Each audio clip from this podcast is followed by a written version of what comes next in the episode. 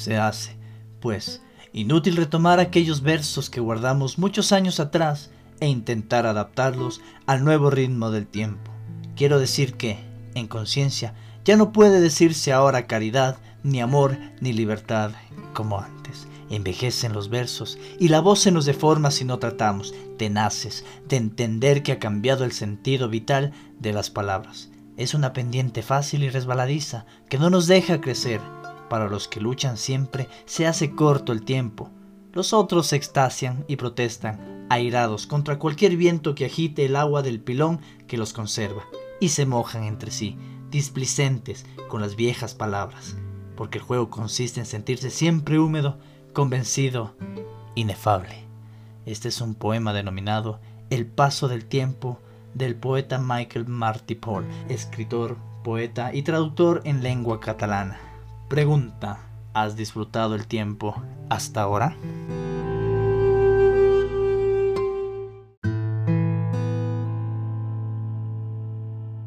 No sé si han notado que mientras más años cumples, el tiempo pasa más rápido.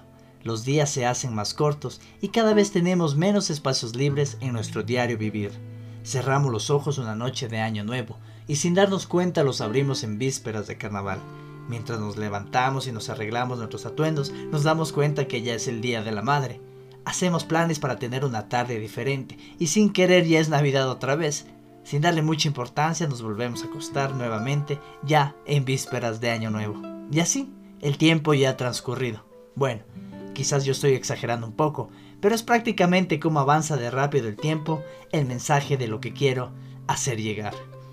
El querer hacer las cosas ahora que antes hubiera deseado hacer es mucho más complicado. Uno, por el factor tiempo. Las obligaciones y las responsabilidades no dan la misma libertad que antes. Y dos, por la condición de la hora.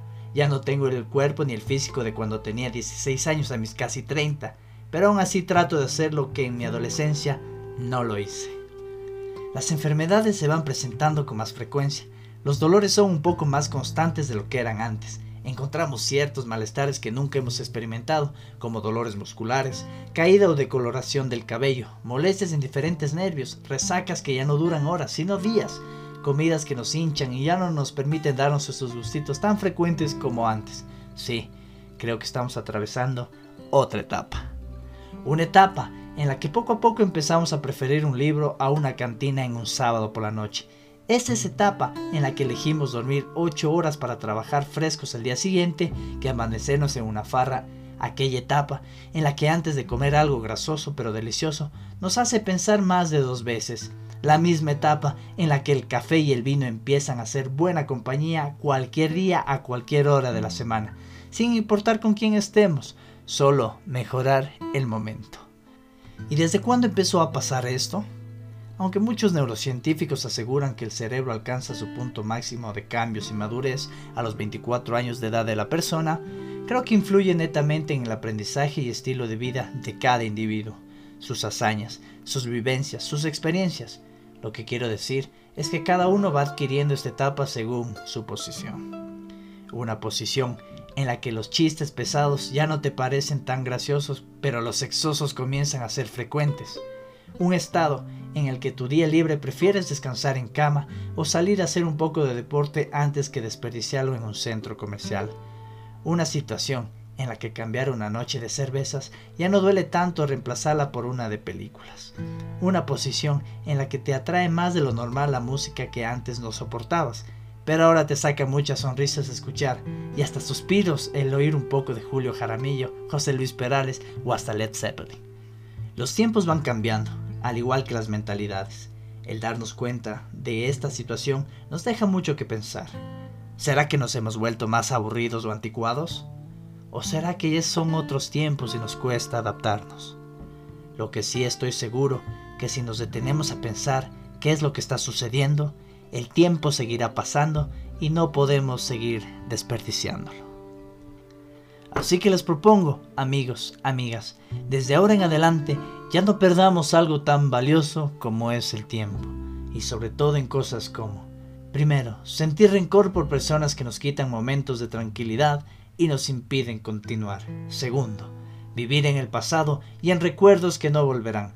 Las personas que se fueron ya se fueron y no vale vivir esperanzados en su retorno.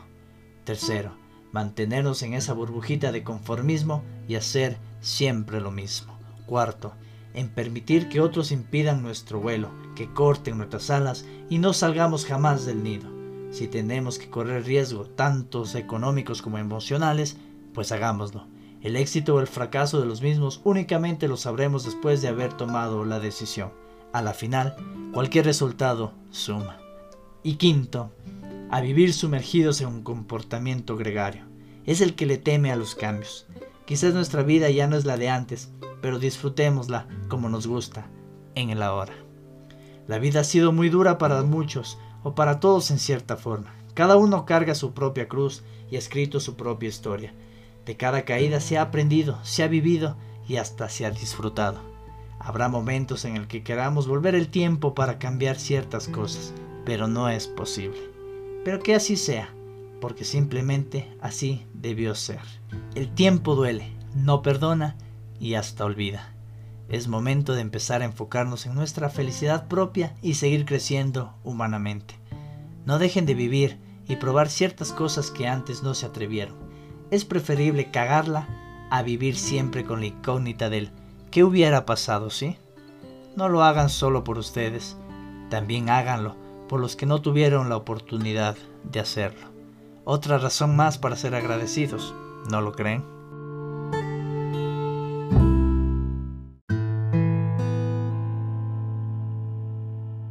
Apuesto que todo el mundo, al ver ciertos videos o fotografías de su infancia, adolescencia, o de muchos años atrás, lo primero que hace es sacar una pequeña sonrisa o a veces un suspiro de tristeza, porque esa persona que observamos en el recuerdo no tiene la menor idea de lo que va a vivir o experimentar tiempo después.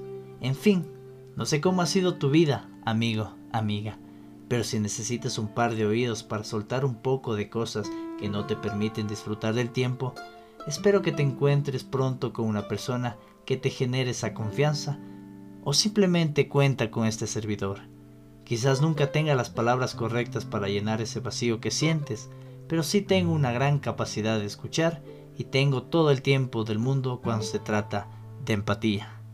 El tiempo pasa y ya no estamos en edad de ser malas personas, malos amigos, malos hijos, malos novios. Es momento de disfrutar cada día de lo que nos queda de tiempo de vida. No sabemos si será mucho, pero hagamos que cada segundo lo valga. Fausto Mendieta Podcast, un espacio sin fines de lucro, únicamente hablamos de emociones. Gracias por tu tiempo y hasta la próxima.